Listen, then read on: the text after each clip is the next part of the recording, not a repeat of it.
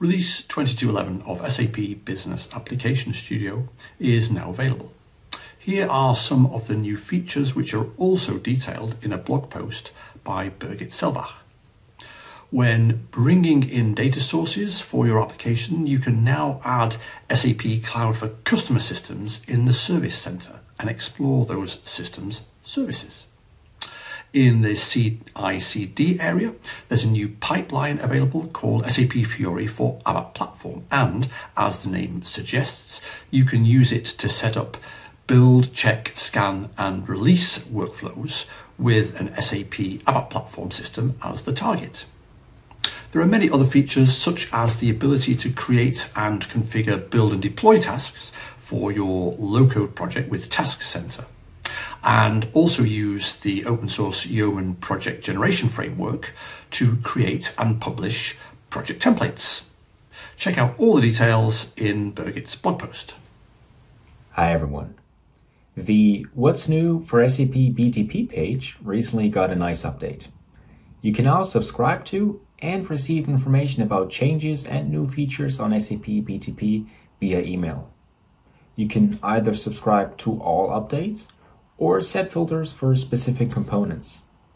When subscribing to SAP UI5, for example, you will learn about a new release one week before it becomes the new default version.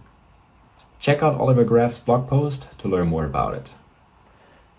SAP Mobile Start comes with a new release 1.5 in December and is packed with cool new features. Thilo Bernd gives you a detailed introduction about all the new features in SAP Mobile Start in his latest blog post What's new with SAP Mobile Start 1.5? Let me give you a quick overview of all the great features the development and design team put into this app.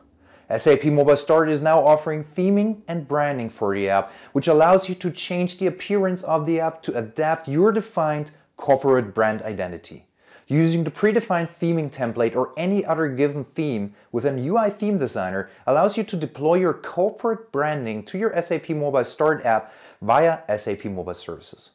You can also create a completely new theme by customizing elements like customer logo, header color, tint color, label color, background color, and semantic colors.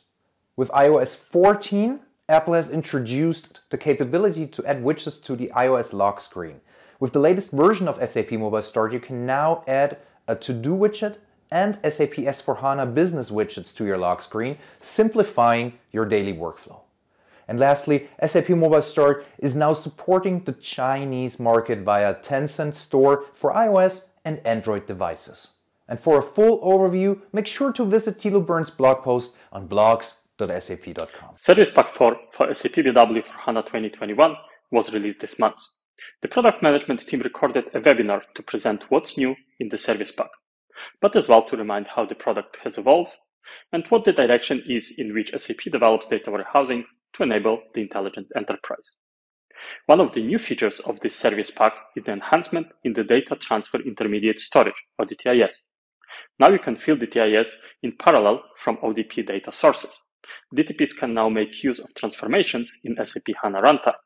You can thus load the data into further data targets in a parallel and memory efficient ways.